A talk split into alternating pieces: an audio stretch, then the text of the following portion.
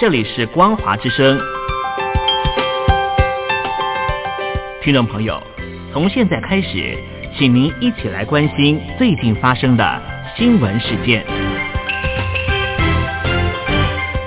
欢迎收听《光华随身听》。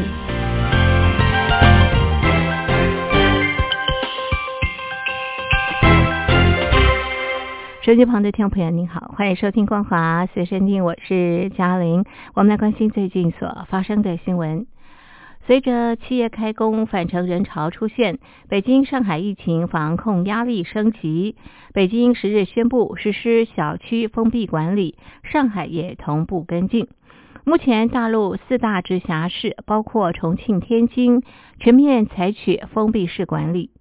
疫情趋紧，中共总书记习近平十日现身北京朝阳区，全程戴口罩视察防疫。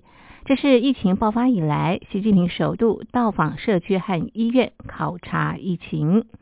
其实，早在北京正式宣布实施社区封闭管理之前，北京和上海等地的主要社区和居委会就已经对所在的社区实施封闭式管理，管控外来车辆和人员。因此，宣布之后的市容没有太大变化。北京民众表示，他居住的社区每天进出量体温，朋友到访要亲自到小区门口接，非小区内的车不准进入。上海市台协常务副会长李崇章也表示，他居住的社区一月底已经实施封闭式管理，连快递员、外卖小哥都不准进入。此外，北京和上海等沿海大城市也都规定，自外地返程的民众，尤其是疫情严重的省市返回者，都要在家先自我隔离十四天，才准许外出。封闭小区管控措施是目前大陆最多地方采用的管控措施。截至目前，有北京、上海、深圳、广州等一线大城市，以及辽宁省、江西省等都实施社区封闭管理。十日前往社区和医院考察疫情防控的习近平，这是他继五日与到访的柬埔寨总理洪森会谈之后，再度公开露面。在此之前，他曾经在大陆官媒镜头下消失一星期，引发外界议论。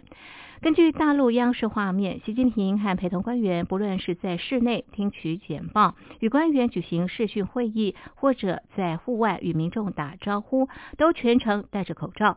特别的是，医护人员对习近平量体温，不是量额头或者是耳温，而是量手腕。习近平特别强调首都保卫战，他表示。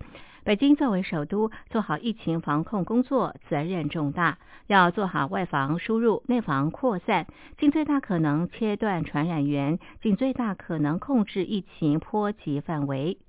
根据大陆官方数字，截至十日晚上八点，大陆累计确诊四万零两百六十一例。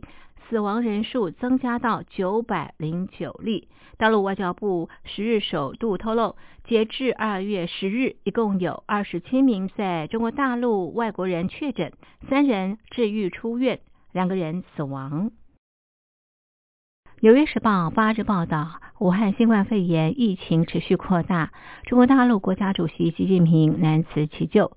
纽约时报引述大陆作家荣建的说法指出，新冠肺炎对中共政权正当性的震撼，仅次于六四天安门事件，而且已经损及习近平声望。纽约时报说。三个多礼拜之前的一月二十三日，习近平在北京人民大会堂举行的春节团拜会上说：“中国人民因为处在这个伟大时代，感到骄傲与自豪。”当时他没有提到新冠肺炎，而武汉在一月二十三日因疫情延烧而封城。如今，习近平面临日益严重的工位危机，同时也是政治危机。新冠肺炎正考验着他过去七年打造的威权体系。当大陆当局在民众日益不满之际，忙着应付疫情时，习近平主导的各种改变，可能使他难辞其咎。北京政治作家荣建说：“对中共的正当性而言，新冠肺炎是一个大震撼。我认为这可能仅次于1989年的六四事件。”他还说：“习近平本人毫无疑问人掌大权，但那种控制方式及其后果已经损及他的正当性及声望。”随着疫情扩大，习近平派总理李克强带领一组人紧急应应，让李克强成为政府应应疫情的代表人物，还让李克强亲赴武汉会见当地医师。而习近平本人则一度多日未公开露面。此举并非没有潜力，但是在危机之际神隐，反而更显眼。因为过去大陆几位领导人常会利用灾难时期展现他的亲和力。而且在此之前，大陆国营电视台及报刊密切报道习近平的每一项举动。部分分析家说，习近平避开聚光灯，显示他让自己跟这波可能引发民怨的应应措施保持距离。但是这些年来，他巩固权力，排除政敌或者使政敌边缘化，在出事时已经没有几个人还能够帮他承担责难。近几日，尽管国营媒体还是把习近平描述成孜孜不倦的总司令，习近平在与美国总统川普通电话谈及疫情时，还称新冠肺炎是人民战争，却已经有越来越多迹象显示，那些宣传不那么让人信服了。大陆当局在控制舆情上已经有麻烦，习近平面临着民众明显的不满，这在过去很少见，甚至一向严苛的言论审查单位也无法完全制止。纽约时报说，目前并没有迹象显示习近平受到党内领导阶层严重挑战，但是新冠肺炎疫情已经使得大陆新兴强权的形象蒙尘。这场危机将磨去习近平多少的政治声望及地位，还有待观察。但是长期而言，可能将在二零二二年展开第三个总书记任期的习近平威望将被削弱。二月十日是大陆春节假期之后的开工日。北京当局虽然要求全力支持企业复工，但是新冠肺炎疫情依旧严峻，企业复工困难重重。第一批复工企业不到三分之一，很多产业上下游已经断裂，中小企业开始逼近生存红线，对大陆经济无疑是一记重击。一位在厦门生产眼镜的台商表示，公司虽然被特批开工全力生产护目镜，但是返回工作的员工只有三分之一，只能开出一条生产线。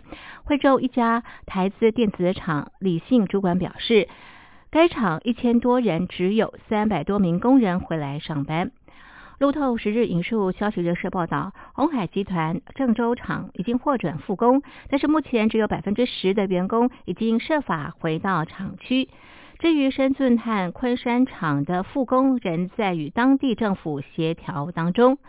根据中国新闻周刊披露，大陆一家化工厂老板郑龙直言，外地员工没有办法返回到岗位，企业根本开不了工。此外，防护物资不足也限制了企业复工。大陆许多城市因为疫情封闭式管理，严控连外交通和运输，企业复工成了难题。一名家在安徽但是在广州工作的打工仔说：“村子里人是封路的状态，连村子都去不了，更别提出省了。”除了人力之外，郑龙指出。中小实体企业更是复工难题，在生产的上下游环节已经断裂，供应商不发原料，通路商取消订单，物流也跟不上，整个产业链根本运转不起来。复工可能出现的疫情风险是许多老板推迟复工主因。郑龙展示企业确保不出现疫情承诺书说：“说实话，企业担不起这个责任。”以上是本节的光华随身听，谢谢您的收听，我是嘉玲，我们下次见，拜拜。